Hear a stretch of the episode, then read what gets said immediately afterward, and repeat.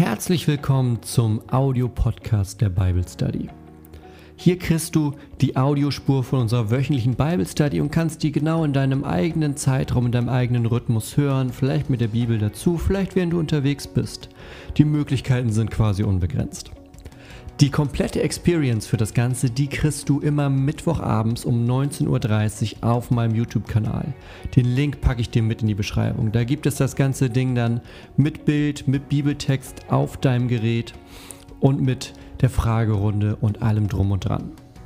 Ich hoffe, dass dir die Bible Study als Podcast auch ein Segen ist, dir hilft und ich freue mich, wenn du mal vorbeischaust auf www.pastorgunnar.de. Und jetzt viel Spaß bei der heutigen Folge.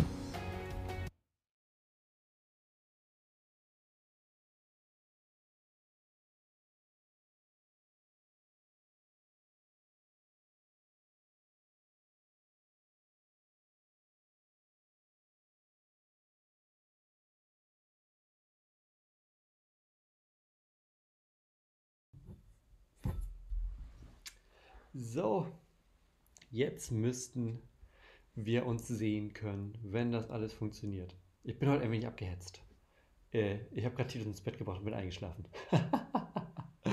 Kann passieren. Aber, äh, ne? Nun bin ich wieder wach. Also, schön euch zu sehen. Heute Abend bei uns hier zur kleinen Bible Study. Das bedeutet Mittwochabend 19.30 Uhr.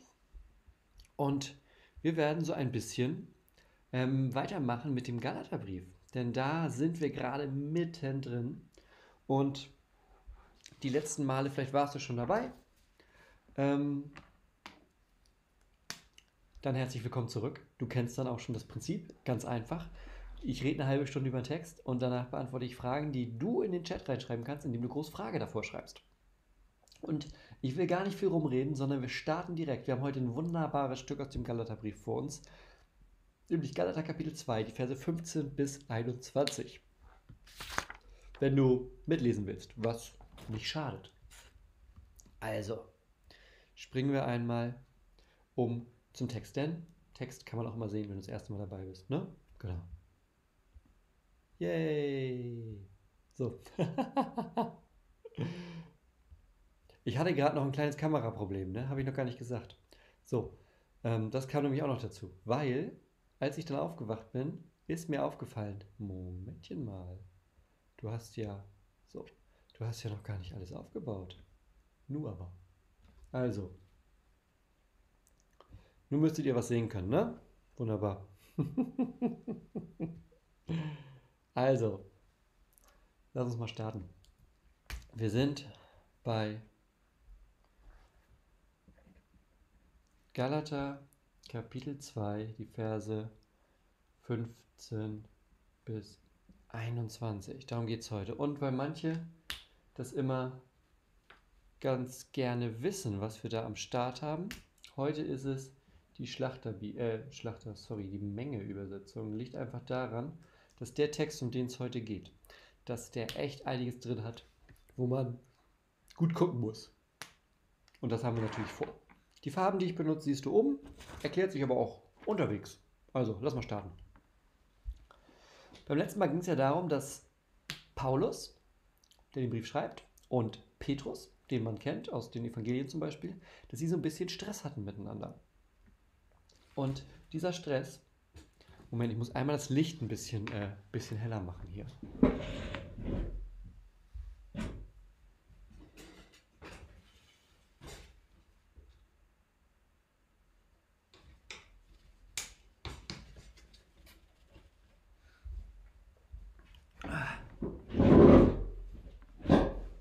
So, jetzt sieht man auch mehr.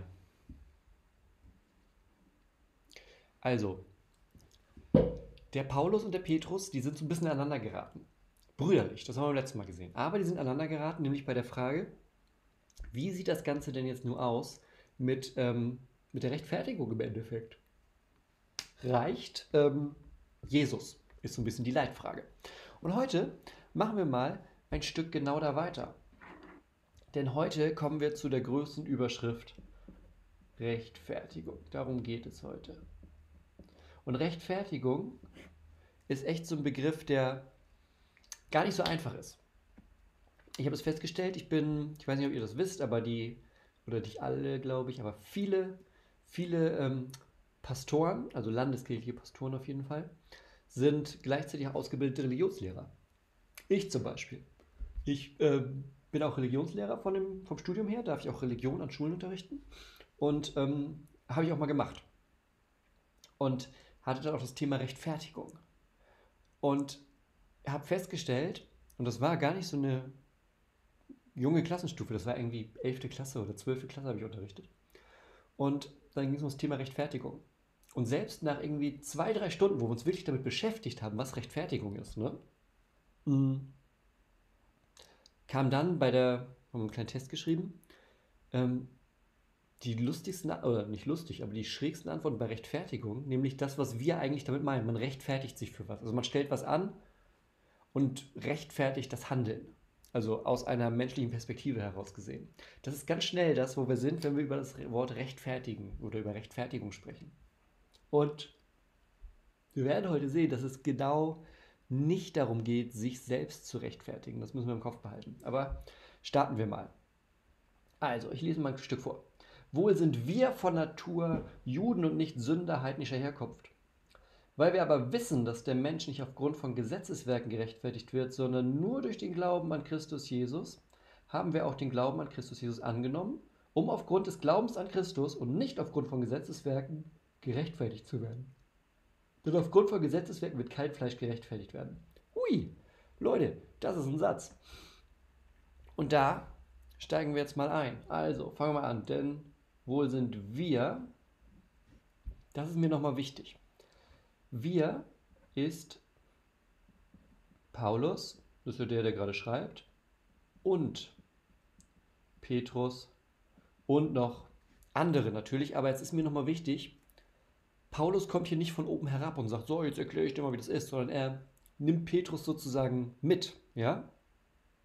Er findet den Anschluss an das, was davor war. Also es geht um Brüder und Schwestern, aber hier in diesem ne, Paulus und Petrus, die reden als Brüder miteinander. Das ist mir wichtig, dass das nochmal deutlich wird. So, und was sind die? Jetzt macht er so einen kleinen Unterschied auf. Die sind von Natur aus Juden. Was, ähm, was heißt ähm, von Natur aus? Also erstmal von Geburt aus.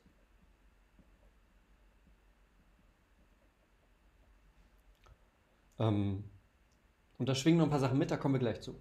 Denn er möchte erstmal zeigen, was sozusagen auf der anderen Seite des Ganzen steht. Also, wir sind von Geburt Juden, äh, von Natur Juden und nicht Sünder heidnischer Herkunft. Das sind sozusagen die beiden Seiten, von denen er spricht. Also, gucken wir uns das einmal an. Wir sind von Natur aus, sind wir Juden, sagt er. Meint natürlich Petrus und Paulus. Das stimmt, sind die beiden, ne? Und was in diesem Ding dahinter steckt, deshalb, das erkennst du an der Farbe grün, ist ein Handeln Gottes. Denn diese Chiffre sozusagen, die dahinter steht, ähm, die Chiffre, die dahinter steht, bedeutet, wir sind eigentlich ein Volk aus der Erwählung. Das Stichwort schreibe ich uns mal hier drüber. Da kommen wir nachher nämlich nochmal zu. Erwählung ist so ein Stichwort. Also, wenn er sagt, wir sind von Natur Juden, und dann sozusagen noch den Unterschied macht und nicht Sünder heidnischer Herkunft, dann bedeutet das, wir sind von Natur aus Juden in Klammern, wir gehören zu dem Gott, äh, zu dem Gott, zu dem Volk, das Gott erwählt hat. Ja? Das ist erstmal die erste Feststellung. Wir, also wir beide, nicht ich bin besser als du oder oder oder, sondern wir beide sind von Geburt an, von Natur aus Juden in Klammern und damit gehören wir zu dem von Gott erwählten Volk. So. Und sind erstmal nicht Sünder heidnischer Herkunft. So. Weil wir aber wissen, ne, also sagen, okay, wir, wir wissen, also ist so auf einem Level von, das ist eigentlich klar, worüber wir gerade reden. Ne, wir wissen, dass der Mensch nicht aufgrund von Gesetzeswerken gerechtfertigt wird. Was sind Gesetzeswerke? Gesetzeswerke, Gesetz ist bei uns immer die Farbe dieser lila Ton. Gesetzeswerke sind jetzt in diesem Beispiel, das haben wir letztes Mal gesehen, auch das Mal davor, zum Beispiel Beschneidung. Zum Beispiel, was hatten wir noch? Uh, klar, ähm, Speisegebote, Essensregeln. Ähm, wir hatten noch Feiertage. Also Dinge, die nicht an sich schlecht sind. Ja, also wenn man sich an bestimmte Diätvorschriften hält, ist es erstmal nichts Schlechtes so. Es wird aber zu was Schlechtem, wenn man der Meinung ist, und weil ich das tue, bin ich vor Gott gerecht. Ja? Also ich bin bei Gott angenommen, weil ich die Feiertage halte. Ich bin bei Gott angenommen, weil ich beschnitten bin. Ich bin bei Gott angenommen, weil ich ähm, Speisegebote halte. So, und er sagt, aber wir wissen, das ist gar nicht so. Ne? Dadurch werden wir nicht gerechtfertigt, sondern nur durch den Glauben. Und durch den Glauben, das ist unser Stichwort für heute. Du merkst, in den Versen hier, die wir haben, da geht es immer so um so eine zweiseitige Geschichte. Ne? Du hast auf der einen Seite hast du oben die Aufteilung Juden, Heiden. Dann hast du darunter die Aufteilung Gesetz, Glauben. Wir machen mal weiter, was wir noch so finden. Also es ist so, also auch so ein Stilmittel natürlich bei Paulus, dass er gerne Dinge gegenüberstellt. Also, durch den Glauben, nicht irgendein Glauben, sondern der Glaube an Christus Jesus. Das ist natürlich das Entscheidende. Ups, so. Das ist das, was rechtfertigt. Nicht Werke des Gesetzes, sondern Glaube an Christus Jesus. Und weil wir das wissen, haben auch wir wir sind immer noch bei wir. Wir sind immer noch auf einer Ebene. Wir sind immer noch ähm, dabei, dass ähm, er sagt, Paulus, also Paulus sagt Petrus, wir sind uns da einer Meinung. Ja? Das, ne, ich, ich nehme dich mit. Denk mit mir, denk mit mir. Deshalb haben auch wir den Glauben an Jesus Christus angenommen. Da will ich gerne was zu sagen. Um aufgrund des Glaubens an Christus und nicht aufgrund von Gesetzeswerken gerechtfertigt zu werden. Also aber dann auch nochmal Glaube an Christus so.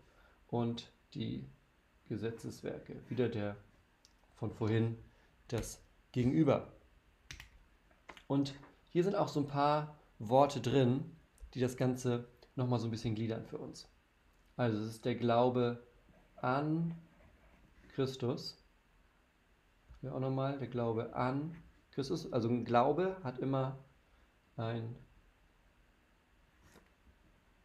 Objekt. Also man glaubt nicht einfach sozusagen in der Gegend rum, sondern man glaubt an etwas. Und er sagt hier, das Entscheidende ist der Glaube an Christus. Das ist das eine Wichtige. Und ähm, das zweite ist, das hatten wir hier oben schon durch. Also dieses durch und an. Das sind so die zwei Dinge, die den Glauben bei ihm qualifizieren. Also man glaubt an etwas und durch diesen Glauben passiert etwas. Ähm, und du merkst vielleicht allein schon bei diesen sprachlichen Nuancen, dass da ganz viel Theologie passiert. Also es geht hier schon gar nicht mehr so stark um irgendwie ähm, einen Streit oder sowas. Also klar geht es eigentlich auch noch darum, aber wir sind jetzt hier schon drei Ebenen höher auf theologischen Sphären bewegen wir uns irgendwo, ja? Also es geht um den Glauben an etwas, an Jesus, durch den etwas passiert. So, und wenn man sich das so anguckt, dann sehe ich da so ein bisschen so drei Schritte quasi. Das erste ist, dass ähm, das Vertrauen auf Jesus gesetzt wird.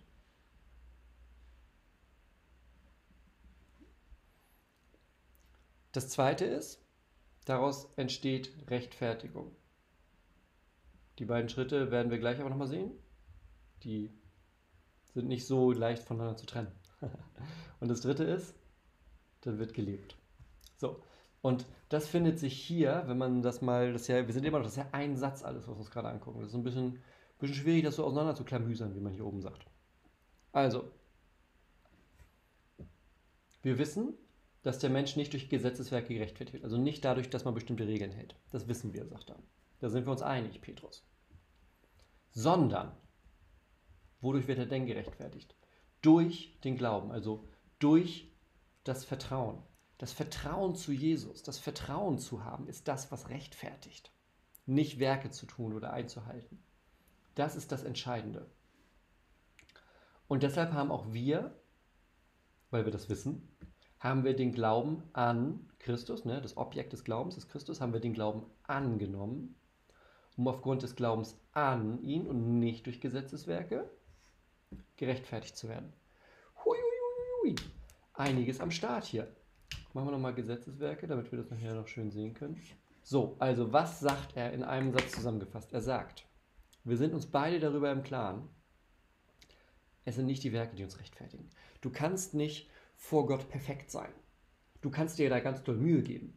Aber was immer passieren wird, ist, dass du entweder merkst, dass du scheiterst, was der Normalfall ist, oder was passieren wird, ist, dass du ähm, einen Höhenflug bekommst, der auch für eine Verschiebung sorgt. Dann siehst du nämlich nicht Jesus als groß oder Gott als groß, sondern hey, ich krieg das alleine hin. Ich stehe gut vor Gott da, weil ich das tue, weil ich das tue, weil ich alles im Griff habe. Ja? Da passieren also die Dinge geraten aus dem Lot. Und Paulus sagt, Petrus, das wissen wir doch. Wir wissen, dass es nicht die Werke sind, die uns rechtfertigen, sondern was rechtfertigt uns? Wir, wir sind durch den Glauben an Jesus Christus gerechtfertigt. Und weil wir durch den Glauben gerechtfertigt sind, glauben wir auch an ihn. Das ist diese, dieses Doppelding des Glaubens. Der Glaube ist auf Christus gerichtet, das Vertrauen ist auf Christus gerichtet, als den, der am Kreuz alles getragen hat, an, als, äh, an den, auf den, der am Kreuz ähm, den Weg gegangen ist, den wir nicht gehen können. Und weil das so ist, also dadurch, sind wir gerechtfertigt. Und nicht, nicht weil wir bestimmte Werke tun oder Dinge besonders gut einhalten oder besser sind als jemand anders. So. Und jetzt fasst er das hier nochmal zusammen.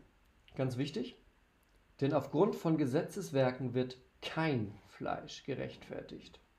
Also, er sagt nochmal, das ist nicht nur so, ähm, es ist nicht nur so, dass äh, das schwierig ist, sondern das funktioniert nicht. Sagt er. Seit Jesus, da kommen wir gleich zu, seit Jesus da ist, funktioniert dieser Weg nicht mehr. Stell dir vor, da ist ein Weg und der wird zugemacht, weil Jesus da ist. Da kommen wir jetzt nämlich zu, im Vers 17.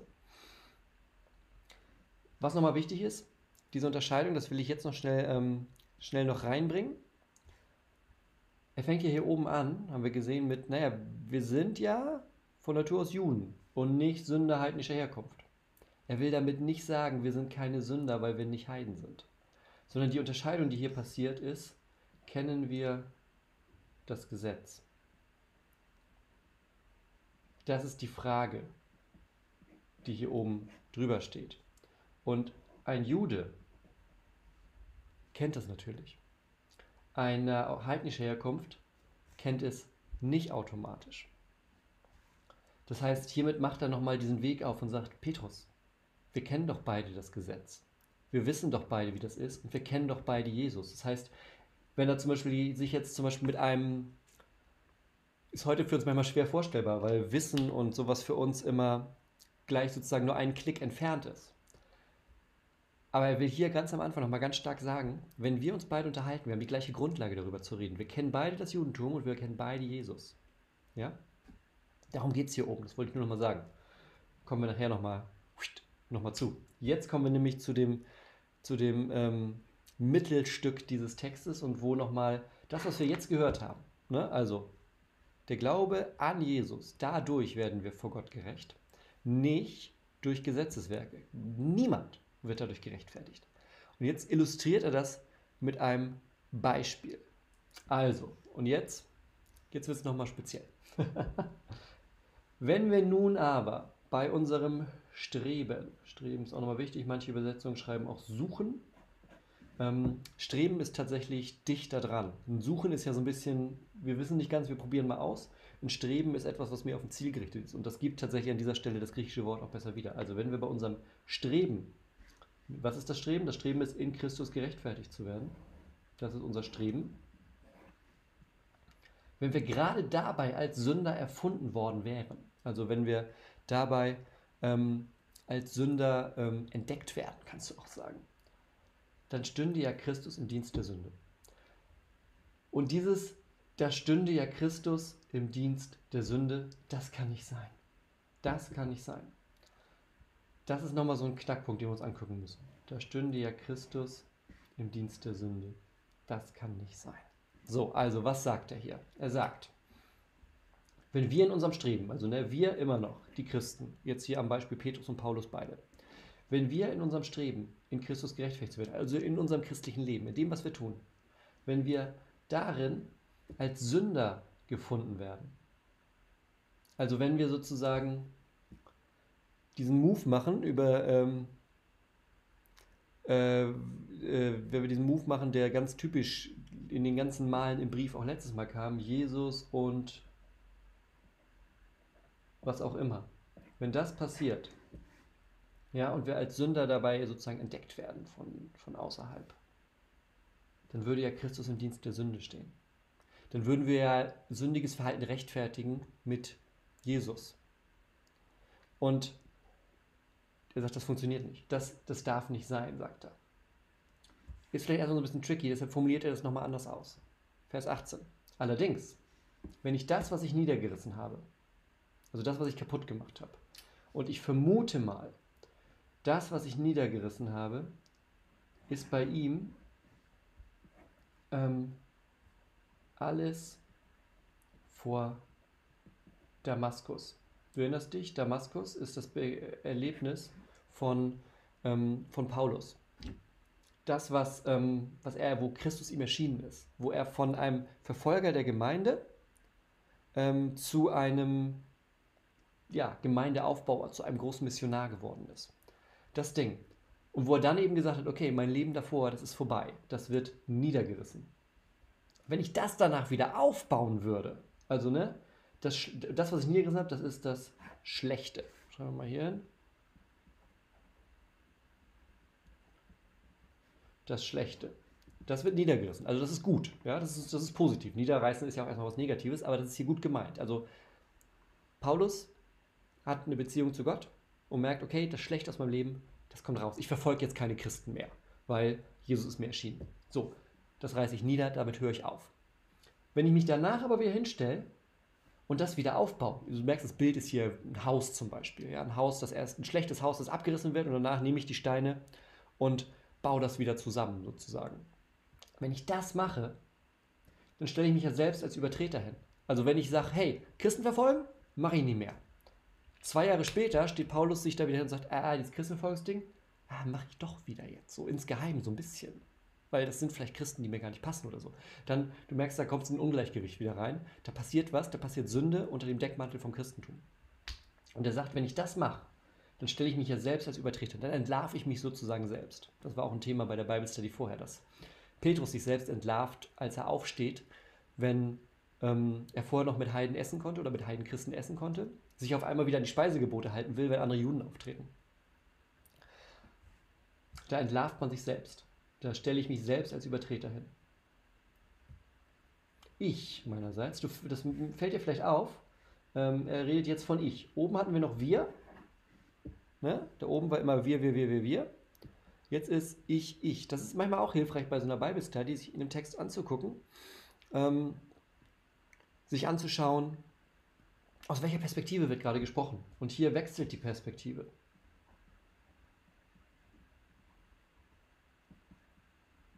Oben ist noch wir, weil es ihm darum geht, wir gemeinsam, hey Petrus, komm doch mit, du weißt doch, wir, wir gemeinsam, wir wissen doch, wir sind beide von Natur aus Juden.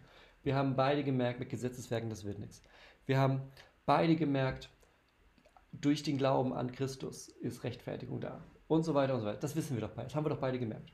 So, und was macht er jetzt? Er stellt sich jetzt nicht nochmal hin und sagt, na und Petrus, weißt du, was du letztes gemacht hast, als du am Tisch saßt mit den Heidenchristen und dann weggegangen bist, als die Judenchristen kamen, weil du meinst, oh, wir halten jetzt doch lieber die Speisegebote wieder ein und du das Christentum so ein bisschen, ähm, ja, falsch dargestellt hast dadurch? Das macht er gerade nicht. Sondern was macht er? Er nimmt sich selbst als Beispiel. Er schwenkt um von wir auf ich. Er sagt, hey, in meinem Leben gibt es was Schlechtes. Und wenn ich das alles auf einmal wiederholen würde, dann wäre ich doch ein, schlechtes, ein schlechter Zeuge für Jesus. Und das, was er hier macht, das ist ein seelsorgerliches Ich, nennt man das auch manchmal.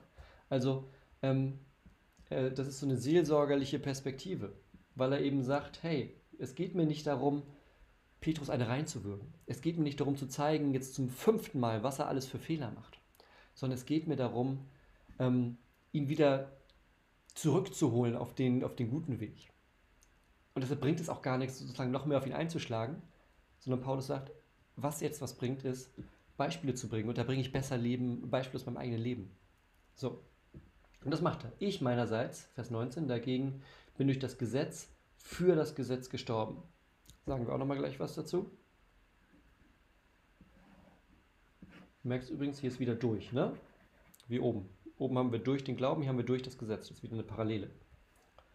Können wir. Äh, ach nee, Gesetzglaube hatten wir da schon. Er wiederholt es nochmal. Bin durch das Gesetz für das Gesetz gestorben, um fortan für Gott zu leben. Ich bin mit Christus gekreuzigt. Das ist mal ein Satz, ne? Das ist mal ein Satz. So lebe also nicht mehr ich selbst, sondern Christus lebt in mir. Was ich jetzt aber noch im Fleisch lebe, das lebe ich im Glauben an, glaube an wieder, ups, ja, an den Sohn Gottes, der mich geliebt und sich selbst für mich dahingegeben hat. Also hier Evangelium in ganz kurz. Er hat mich geliebt und sich für mich dahingegeben. Gucken wir uns das Stück erstmal an. Denn da ist wieder ähm, massenhaft drinne. Schauen wir da mal drauf. Das hier oben war ja, okay, wenn ich jetzt was niederreiße, erst in, einem, in einer guten Absicht sozusagen, ich sage, okay, mein altes Leben ist vorbei, und dann fange ich damit wieder an, dann verschmieren sich da sozusagen die Dinge. Und jetzt sagt er nochmal diesen Cut, den will er nochmal klarstellen. Ich, Paulus, bin durch das Gesetz für das Gesetz gestorben. Was meint er damit? Was meint er, wenn er sagt, ich bin durch das Gesetz für das Gesetz gestorben? Dann meint er damit, dass das Kreuz das Ende des Gesetzes ist.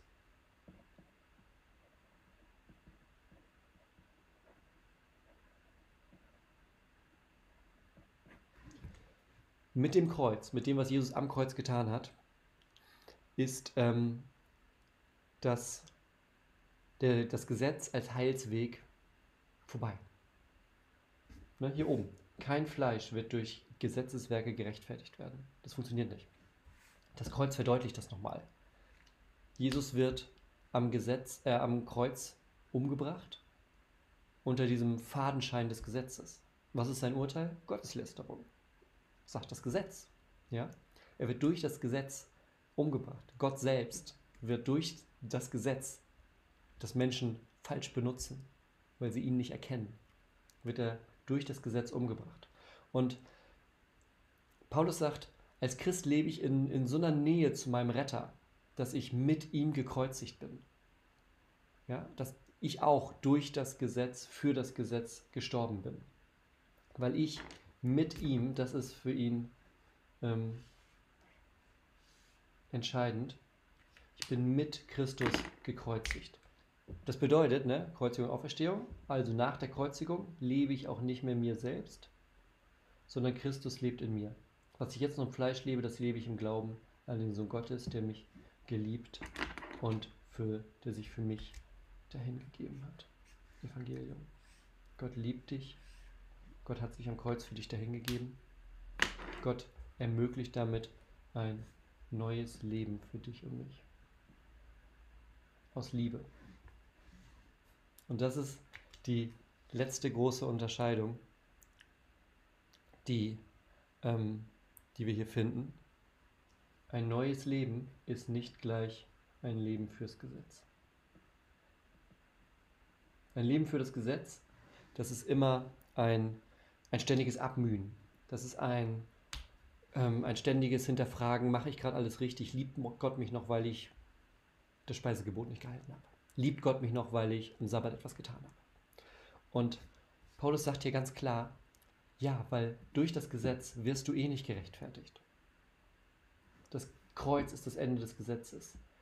Ich und damit auch wir sind mit Christus gekreuzigt. Warum? weil wir durch den Glauben an Jesus gerechtfertigt sind. Weil das, das ist, was uns rechtfertigt. Und das rechtfertigt uns in dem Maße, dass wir mit ihm sterben, mit ihm auferstehen. Luther hat das mal den wundersamen Wechsel genannt.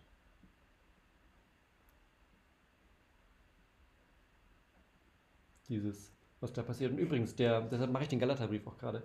Der Galaterbrief war für Luther die Schrift, ähm, dass äh, die Schrift, dass, äh, die ihn dazu geführt hat, dass, ähm, das Evangelium neu zu entdecken. Der, der Galaterbrief ist der Text, über den Luther in seinem Leben am meisten gelehrt und geforscht und geschrieben hat.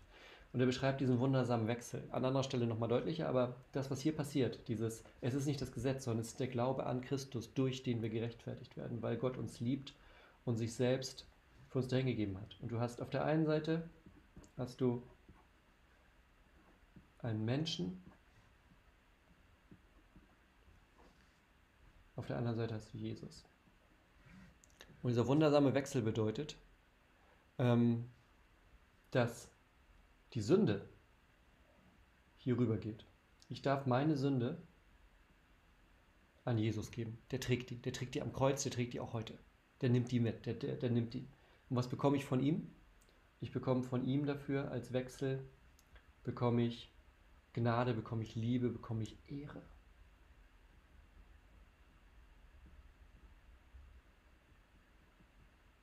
Können wir das lesen? So ein bisschen. Das ist der wundersame Wechsel, von dem Luther spricht. Und Luther sagt, das passiert nicht, weil ich bestimmte Dinge erfülle, weil ich alles richtig mache, sondern das passiert einfach, weil Jesus da ist. Ja, Jesus ist das Entscheidende. Das ist das Entscheidende. Ähm, und das ist dieser wundersame Wechsel, der zum Leben führt. Ja, das ist ein, das ist ein ähm, Leben mit Freiheit weil das eben gerade nicht ein Leben fürs Gesetz ist, sondern ein neues Leben ist ein Leben in Freiheit, weil das nämlich aus diesem Wechsel hier lebt, weil das nämlich ein Leben ist, das erkennt, ich muss nicht die Rechtfertigung selber machen, sondern ich darf die Rechtfertigung als Geschenk annehmen, weil das Entscheidende, was getan werden musste, Jesus bereits am Kreuz getan hat. Ja, und das ist nicht irgendwie ein Kleinmachen von Gesetz oder ein Kleinmachen von, naja, bei Gott ist alles egal, sondern das ist viel größer als das Gesetz. Das Gesetz ist, naja, gut, Gott hat halt irgendwie ein paar Regeln aufgestellt, halte ich mich dran oder halte ich mich nicht dran. Findet Gott halt gut oder findet er nicht gut. Hier reden wir darüber, dass Gott selbst Mensch wird. Ne, wir sind kurz vor Weihnachten. Gott wird Mensch, stirbt für deine und meine Sünden am Kreuz. Und das hat so eine Auswirkung, dass Paulus und hunderte Millionen Christen danach sagen, daran zu glauben, an diesen Jesus und das, was er tut, das ist das, was mich rechtfertigt, weil das die entscheidende Tat ist. Nicht meine Tat, sondern seine Tat. Ja, meine Fehler, aber seine Tat. Meine Sünde, aber seine Rettung, seine Ehre, seine Liebe, die ich bekomme, seine Gnade, die ich bekomme. Das ist dieser wundersame Wechsel. Und das ist das Entscheidende, sagt er. Das ist das Entscheidende. Und Paulus spitzt das hier so weit zu, dass er sagt, ich bin mit Christus gekreuzigt. Als er am Kreuz hing, da hing meine Sünde mit am Kreuz. Und als er aufgestanden ist, da bin ich mit ihm wieder auferstanden. Das ist diese Entscheidung, die gefällt ist.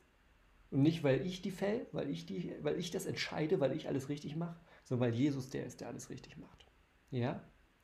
Also, das ist für heute so in kurz. Gucken kann ich mal so weit raus, dass man ein bisschen mehr sehen kann. Nee. Ja, ein bisschen. So, das ist heute in kurz die Rechtfertigung. Da werden wir im Galaterbrief noch an ein, zwei anderen Stellen drauf hinzukommen. Aber das ist heute in kurz. Und das Wichtige ist, dieses ähm, durch den Glauben passiert das, nicht durch die Gesetzeswerke und nicht Glaube an irgendwas, sondern Glaube an Jesus Christus. Ja? Und bei Paulus führt das so weit, dass er sagen kann, weil er mich geliebt hat, weil er sich für mich dahingegeben hat, ist das so, als wäre ich mit ihm selbst gekreuzigt worden.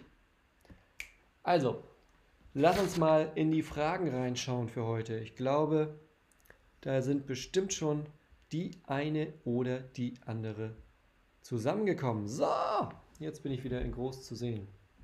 Achso, falls ihr ähm, wissen wollt, die Bibel, die das gerade war, das ist die Menge Bibel. Die habe ich heute einfach mal genommen, weil beim letzten Mal kam es so, dass ich was nachschlagen wollte aus einer anderen Stelle und die lag hier gerade.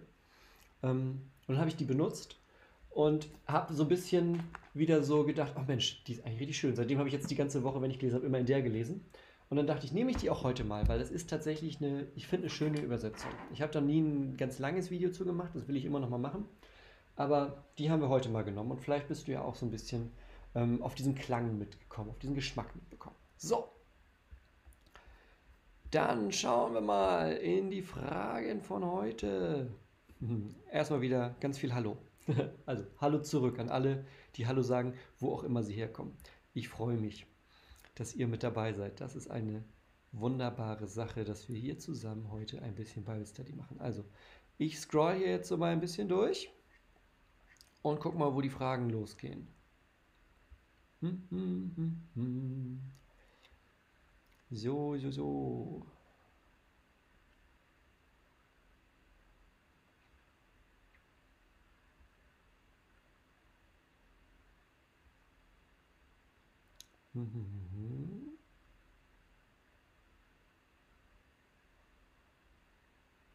Ah, guck mal, hier schon die erste Frage. Wenn sie nicht an sich schlecht sind, beziehungsweise sogar heilig, ähm, andere biblische Römer, ja, es ist im Römer, ich, ähm, ihr meint wahrscheinlich das Gesetz, darauf bezieht sich das. Warum versuchen wir dann nicht, das Gesetz zumindest so gut es geht einzuhalten? Ähm, das würde ich mit aufnehmen, weil ich kann mir vorstellen, dass heute noch die eine oder andere Frage zum Gesetz kommt und ich sammle ein paar zusammen und dann ähm, sage ich, sage ich da insgesamt was zu. Ja, lass uns mal schauen. Also, ah, guck mal, hier geht es gleich schon weiter. Andreas fragt, kommt das Gesetz nicht von Gott? Ja. Wieso wird der Kontrast Gesetz äh, zum, zu Glauben gemacht? Spielt der Glaube bei Juden keine große Rolle? Super guter Einwand. Ähm, natürlich spielt der Glaube bei Juden eine Rolle. Eine große Rolle. Also, ja, wer, ne? Ist ja, ist ja Quatsch, das zu leugnen. So. Ähm, hier in dem Text ging es gegen dieses Gegenüber, ähm, das, wie geschieht Rechtfertigung?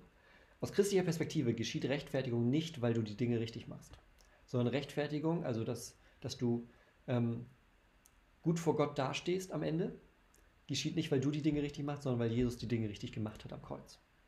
Und deshalb ist dieser Weg sozusagen nicht das Gesetz. Ich habe meine 613 Vorschriften, die halte ich alle ein, dann passt das in Klammern, was garantiert nochmal als Frage kommt, funktioniert nicht. Ähm, sondern der Glaube an Christus haben wir gehört. Ne? Der Glaube an Christus ist es, durch den wir gerechtfertigt werden und nicht das Halten vom Gesetz, durch das wir gerechtfertigt werden. Das ist dieses Gegenüber. Natürlich gibt es, und das kommt bestimmt nachher auch noch, Gesetze im Christentum, die, würde ich sagen, gut sind, sich daran zu halten. Und natürlich gibt es im Judentum Glaube. So. Aber der Blickwinkel, den wir heute haben, der unterscheidet das ein wenig. Jo, gucken wir nochmal weiter.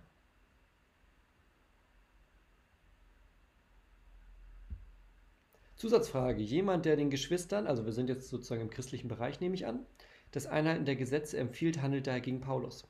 Ähm, kommt darauf an, mit welcher Intention das ähm, empfohlen wird, kann aber passieren, ja.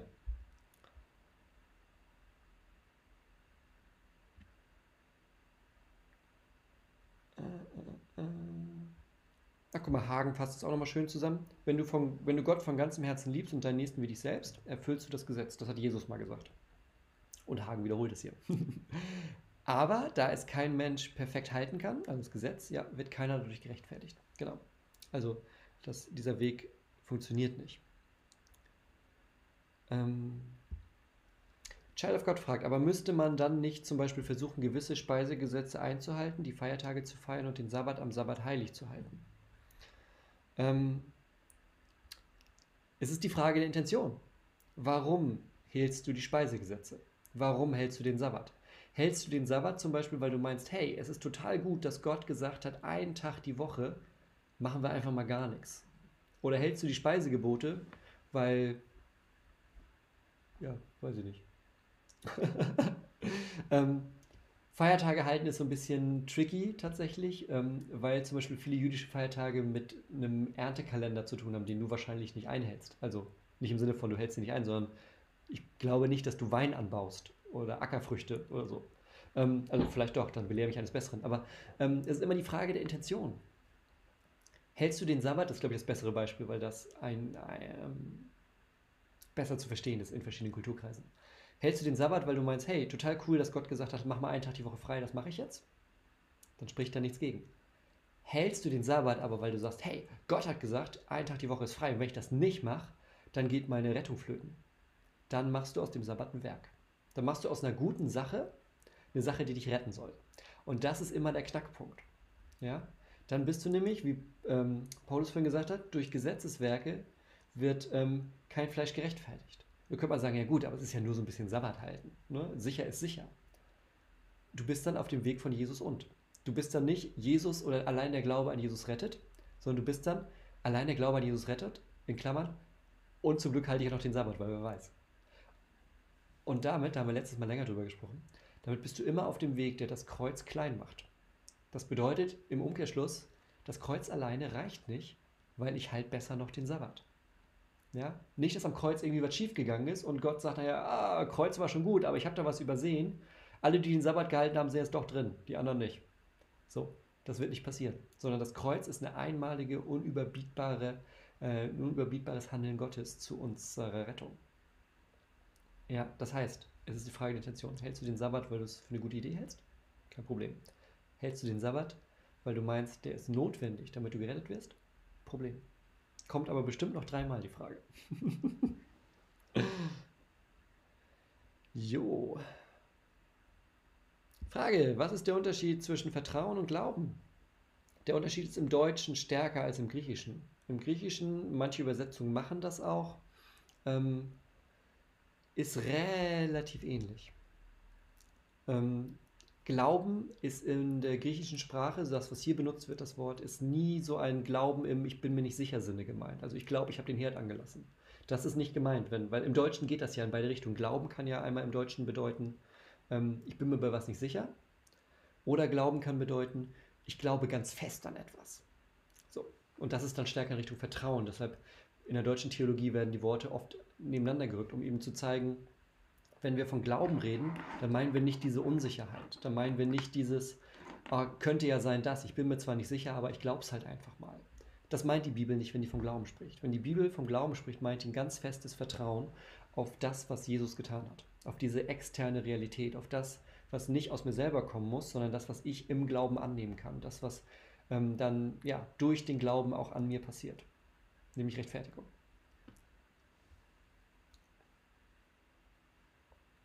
Jo.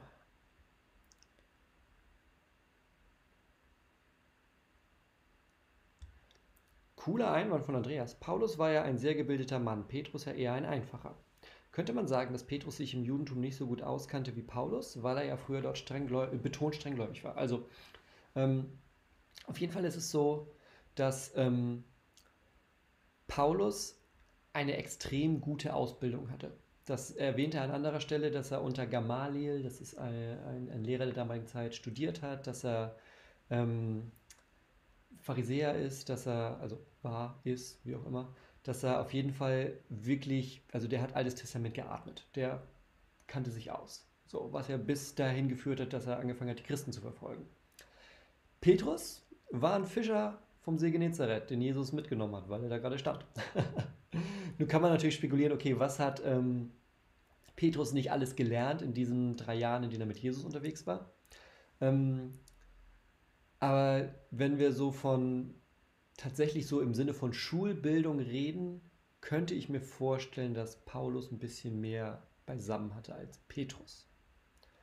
Wenn es darum geht, ich bin mit Jesus rumgelaufen, habe dem abends zugehört, was der so am Lagerfeuer erzählt hat, dann hatte Petrus einen Vorsprung. Aber ähm, ja.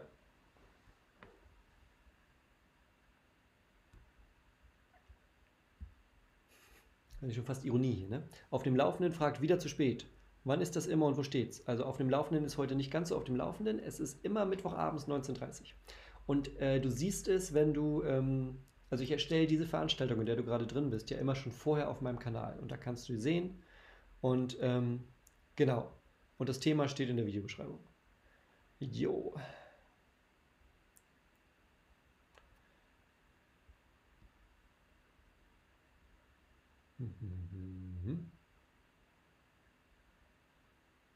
Gucken wir mal weiter, gucken wir mal weiter.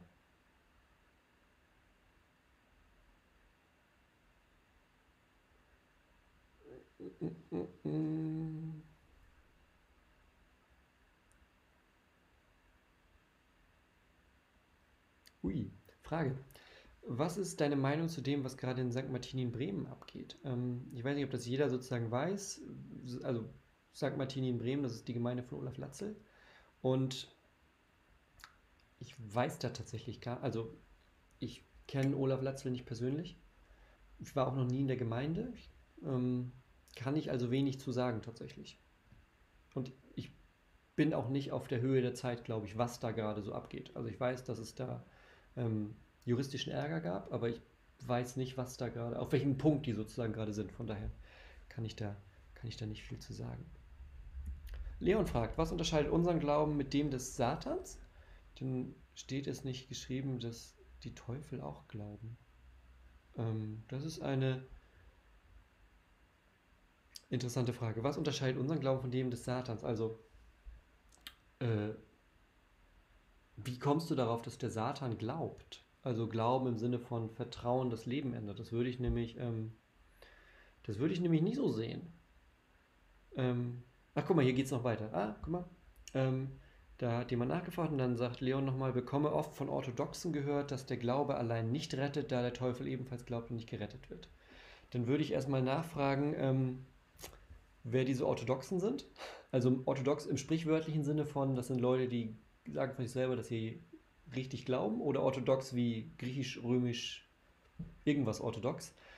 Ja, da würde ich mal nachfragen, weil ähm, dass der Glaube allein nicht rettet, ist falsch. Also ist heute, glaube ich, auch nochmal deutlich geworden. Und unser Glaube unterscheidet ähm, sich vom Glauben des Teufels, den es nicht gibt.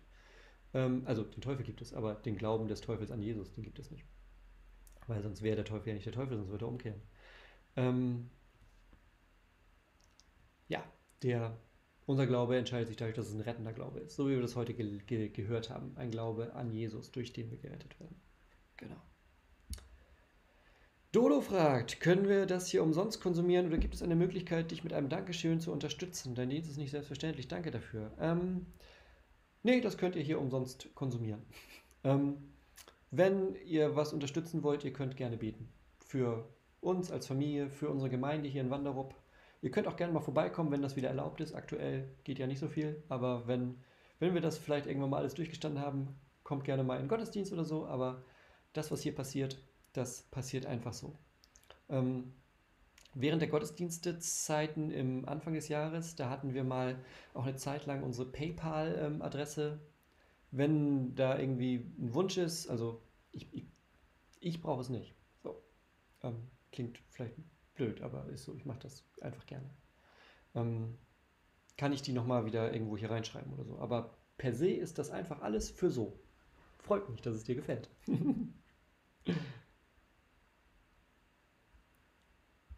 Cool. Babagam fragt, wie passt das zu Jakobus 2? Denn wie der Leib ohne Geist tot ist, so ist auch der Glaube ohne Werke tot. Das passt in dem zusammen, dass ähm, Glaube nicht folgenlos ist. Also zu glauben und dann die Hände in den Schoß zu legen, ist auch falsch. Da kommen wir bei Paulus auch an späteren Stellen nochmal zu. Ähm, Glaube ohne Werke bedeutet ein Glaube, der einfach nur nicht dazu führt, dass du zum Beispiel ähm, den Armen was gibst, dich um Menschen kümmerst, dich für Menschen mit einsetzt, äh, Werke, gute, gute Werke tun. So. Aber diese Werke, die sind immer nur Früchte des Glaubens. Die sind nicht das, was, also ne, der Weg ist, ähm, rechtfertigender Glaube ist da. Und das verändert mich so, dass ich sage, hey, ich möchte Menschen helfen, denen es nicht so gut geht. Umgekehrt wäre es, ich helfe Menschen, denen es nicht so gut geht, weil dann stehe ich am Ende gut bei Gott da. Das ist nicht gemeint. Ja, das ist, das ist, da sind wir wieder bei, bei, wo wir heute waren, mit Werke des Gesetzes. Wenn Jakobus von ohne Werke ist ein Glaube tot spricht, dann meint er nicht Werkgerechtigkeit, sondern dann meint er einfach Früchte des Glaubens, die aus dem Glauben kommen. Also das wendet sich gegen Christen, die sozusagen einfach die Hände in den Schoß legen und sagen, na, ich bin ja gerechtfertigt, nach mir die Sintflut. So, darum geht's. So, Ali fragt, hast du einen Lieblingsleseplan? Wenn ja, dann bitte nennen Sie. Ali, geh mal auf, ähm, auf meine Homepage äh, pastorgunnar.de, da gibt es einen Punkt Downloads und da gibt es einen Leseplan, den ich selber gemacht habe und einen Leseplan, der so mit richtig voll Power ist und es gibt zu beiden auch Videos. Schau dir die mal an. Ich glaube, das, das ist was für dich. Also pastorgunnar.de, ganz unten ist ein Knopf, der heißt Downloads und da kommst du auf eine Seite, wo du downloaden kannst und wo du die Videos auch nochmal verlinkt hast. So.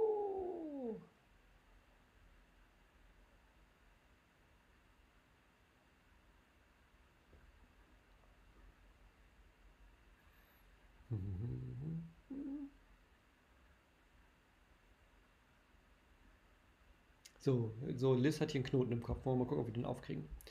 Äh, ich habe da einen Knoten im Kopf. Es geht bei Rechtfertigung durch Glauben um mein Vertrauen auf Christus, denke ich, heißt es vielleicht. Äh, ja. Du wirst, Rechtfertigung ist etwas, was an dir passiert. Du wirst durch deinen Glauben gerechtfertigt. Also, dieses Bild, was wir hatten vorhin. Ähm, hier, wundersam, äh, wundersamer Wechsel. Du bringst Sünde mit, Jesus bringt Rettung mit. Und der wundersame Wechsel ist, dass das getauscht wird. Das ist Rechtfertigung. Dass das den Platz wechselt. Weil ähm, du dann gerechtfertigt vor Gott dastehst. Weil du dann ähm, so vor Gott stehst, als hättest du alles richtig gemacht. In Klammern, auch wenn du nicht alles richtig machst, weil kein Mensch alles richtig macht und weil kein Mensch das ganze Gesetz hält. Deshalb kommt Jesus und überwindet das Gesetz am Kreuz. Also ja, darum geht es. Vielleicht konnten wir den Knoten ein bisschen lösen.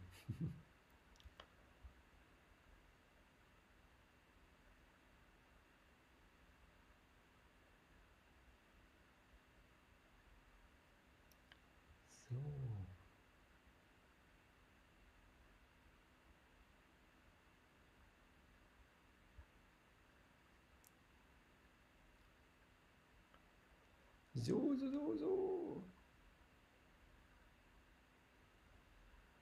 So. Okay, es gibt hier noch immer die Diskussion, ähm, ist es nicht trotzdem besser, das einfach zu halten? Ne? Warum nicht einfach halten aus Gehorsam? Ähm, da würde ich zwei Widersprüche sozusagen bringen. Also warum nicht einfach die Gesetze halten, den Sabbat halten, die festhalten aus Gehorsam? Ähm,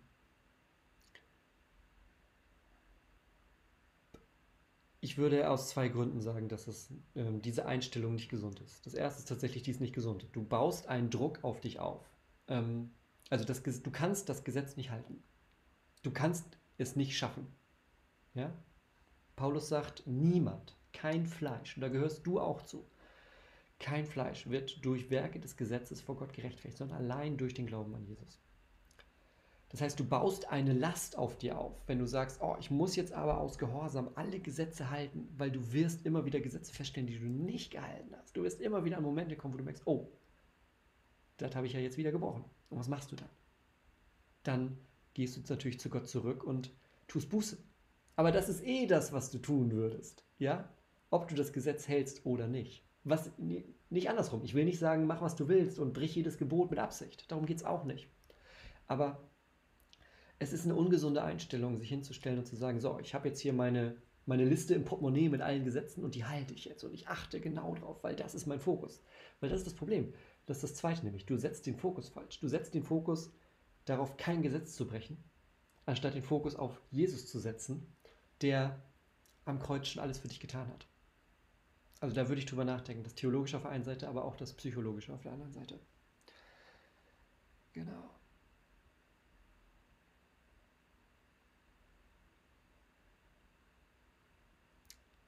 Schauen wir mal, schauen wir mal, schauen wir mal.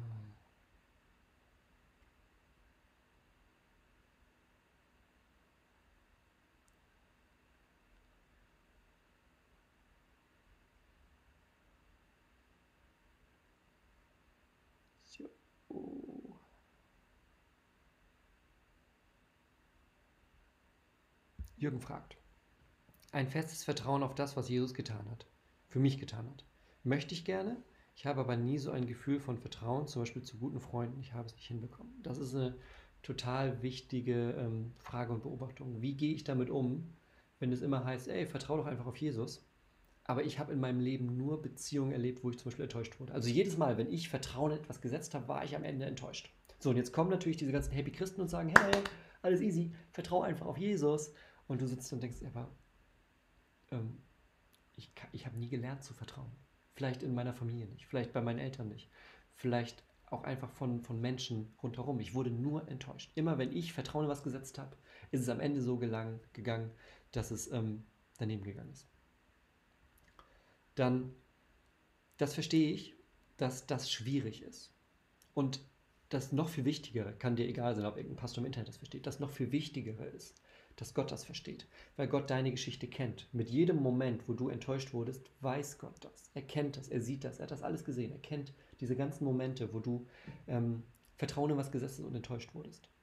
Und umso vorsichtiger wird Gott sein bei dir. Umso mehr wird er darauf achten, dass dein Vertrauen nicht enttäuscht wird.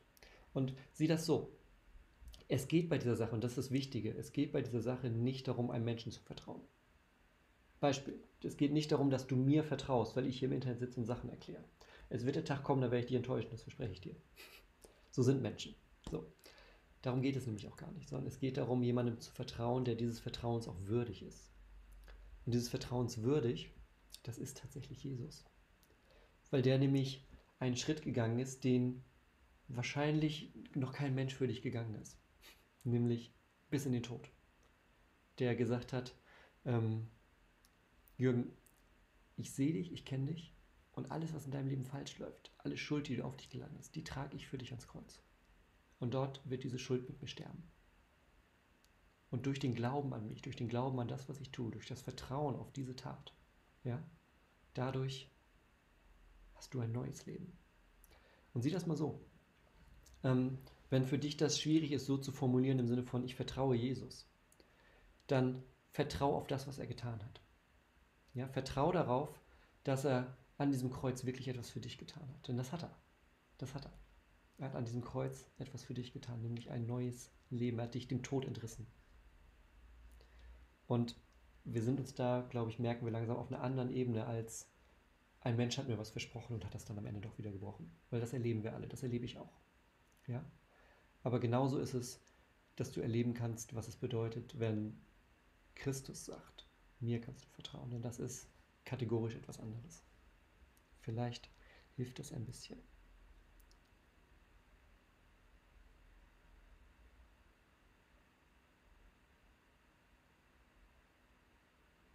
Jo. Schauen wir mal weiter, schauen wir mal weiter.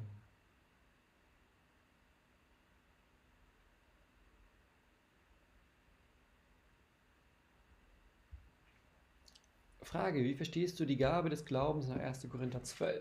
1. Korinther 12 zählt ganz, ganz viele Dinge auf. Ich blätter da einmal kurz hin. Das soll, ähm, das soll jetzt nicht so abschweifend werden, ähm, aber wir blättern das einmal kurz auf. In 1. Korinther 12, wenn du mitblättern möchtest, ist äh, nach der Apostelgeschichte kommt der Römerbrief und dann kommt der 1. Korintherbrief. Und in Korinther 12 geht es um die Geistesgaben. Und eine Geistesgabe, die dort mit genannt wird, ist unter anderem der Glaube. Äh, mal gucken, wo ist hier die Aufzählung? Dum, dum, dum, so. Ähm, so wird aber durch den einen Geist das Wort der Weisheit gegeben. Einem anderen das Wort der Erkenntnis nach demselben Geist, einem anderen Glaube in demselben Geist, einem anderen Gnadengaben der Heilung in demselben Geist und so weiter. Also erzählt Paulus, zählt ganz viele Dinge auf, die durch den einen Geist. Es geht ihm um zwei Dinge. Er will einmal sagen, die ganzen verschiedenen Dinge, die er erlebt, die kommen von einem Geist. Das sind nicht verschiedene Dinge, sondern das, was in der christlichen Gemeinde zu der Zeit, das würde jetzt ein bisschen zu weit führen, diesen ganzen Korintherbrief einzusteigen, das können wir ein andermal machen. Ähm, das Entscheidende ist, was, wie ich hier Glaube verstehe, ist, dass Glaube nichts ist, was ich aus mir mache, sondern selbst, dass ich glauben kann, ist ein Geschenk von Gott durch den Heiligen Geist an mich. Ja? Speziell an dieser Stelle glaube ich, in dieser Aufzählung mit ähm, Worte der Erkenntnis, Worte der Weisheit, Heilung, dass hier ähm, ein Stück weit auch nicht einfach der normale Glaube gemeint ist, sondern auch ein starker Glaube in einer starken Bedrängungssituation. So würde ich das hier ähm, auslegen.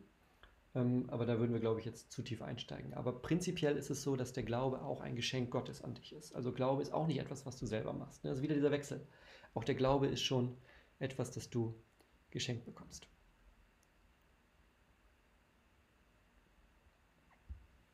Coole Frage. Wie kann ich momentan Salz und Licht sein, während man keinen sieht? Salz und Licht, damit meinst du natürlich, dass es Jesus in der Bergpredigt gesagt hat, dass wir Salz und Licht sein sollen.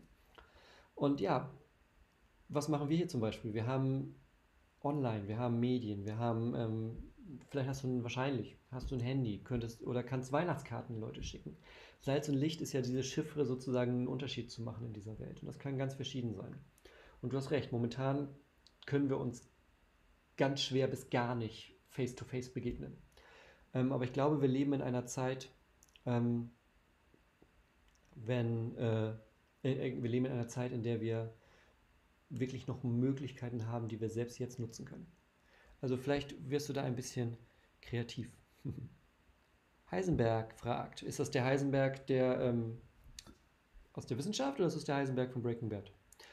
Ist man gerettet, wenn man Buße tut und Jesus als Retter annimmt, aber die Hände in den Schoß legt? Beziehungsweise kann man Jesus wirklich angenommen haben und danach so weiterleben wie vorher? Ja, das ist so ein bisschen so eine Zirkelfrage. Du wirst die einen finden, die das eine, die anderen, die das andere äh, werden dir Antworten finden, wirst du. Yoda. Ne?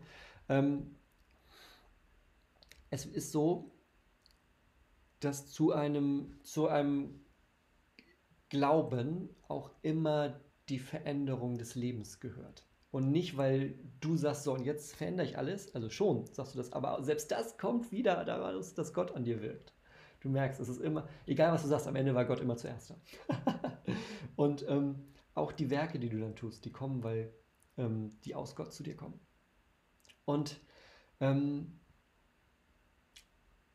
natürlich kann ich mir Situationen ausmalen. Ne? Äh, zehn Sekunden vorm Tod zum Glauben bekehrt, Mist, kein gutes Werk danach getan, sondern einfach nur gestorben. Natürlich ist das dann trotzdem, wenn das richtige Buße, richtige Umkehr, richtiger Glaube ist, natürlich ist es dann richtiger Glaube. So, ne? Aber ähm, worum es hier auch geht, sozusagen, ähm, es ist schon schräg, wenn du 40 Jahre als bekennender Christ lebst, aber irgendwie am Ende des Tages nicht eine Frucht sozusagen vorzuweisen hast, wo du sagst, hey, guck mal, da habe ich doch meine Zeit, mein Talent, mein, meine Mittel, meinen Segen eingesetzt für was. So, ne? Genau. Peter fragt, Hi, wann gibt es Heiligabend den Online-Gottesdienst? Vielen Dank für eine Info. Ähm, den gibt es Heiligabend. Ich schwanke zurzeit ein bisschen ähm, um die Mittagszeit rum. Ich schwanke ein bisschen, ob vorm oder nach dem, ähm, also ich schwanke zwischen el halb elf und 13, 14 Uhr. Wofür auch immer ich mich entscheide, der bleibt danach online. Also du kannst ihn gucken, wann du willst, sobald er online ist. Das ist ja das Schöne an diesen ganzen Geschichten hier, genau wie die Bible Studies. Das bleibt alles, wie es ist. Ähm, genau. Werde ich aber auch jetzt ähm, am Wochenende oder vielleicht sogar morgen noch, ähm, werde ich die Veranstaltung dazu erstellen und dann, dann siehst du das. Aber er wird am 24. gibt es hier einen einen Online-Gottesdienst von uns aus Wanderup. Und da sind wir schon eifrig am Arbeiten dran. jo.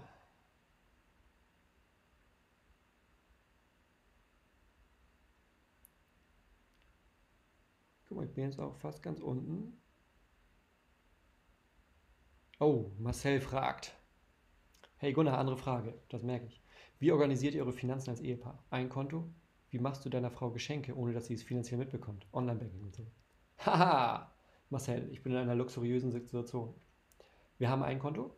Ähm, ist tatsächlich auch was, also ich frage das nicht ab. Wenn man mich aber fragt, empfehle ich das. Würde ich sagen, hey, wenn ihr heiratet, dann seid auch bereit, alles zusammenzuschmeißen. Also wir haben ein Konto.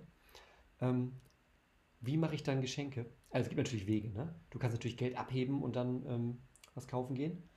Ähm, das Gute ist, ich bin nicht nur, äh, also wenn ich das Geschenk kaufe, ich bin tatsächlich auch der, der unsere Konten im Blick hat. das heißt, ähm, im Zweifel sieht Andi gar nicht, dass ich ein Geschenk gekauft habe, sondern kriegt einfach das Geschenk am Ende. Das ist das Praktische. Aber ja, wir haben ein Konto. Das finde ich auch wichtig.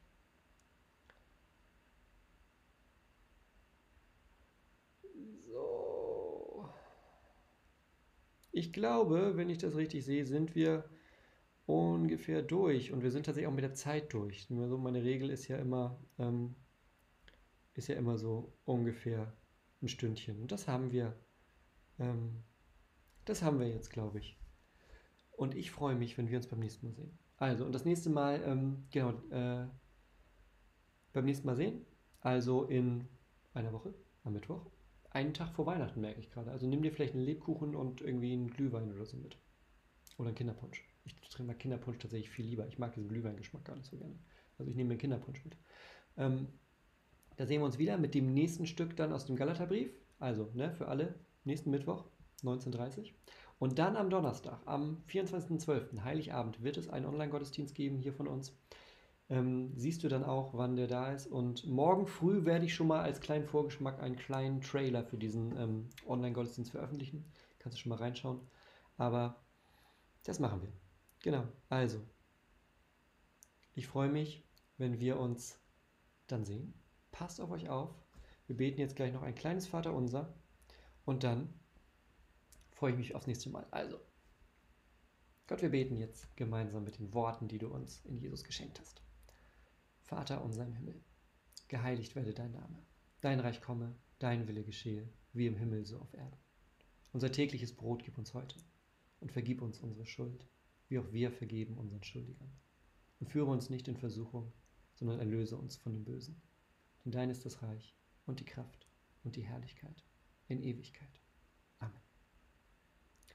Gottes Segen für euch. Habt einen schönen Abend, eine ja, Woche jetzt im Lockdown wieder. Passt auf euch auf, seid vorsichtig und ähm, dann sehen wir uns beim nächsten Mal wieder. Also, Gottes Segen für euch. Ciao.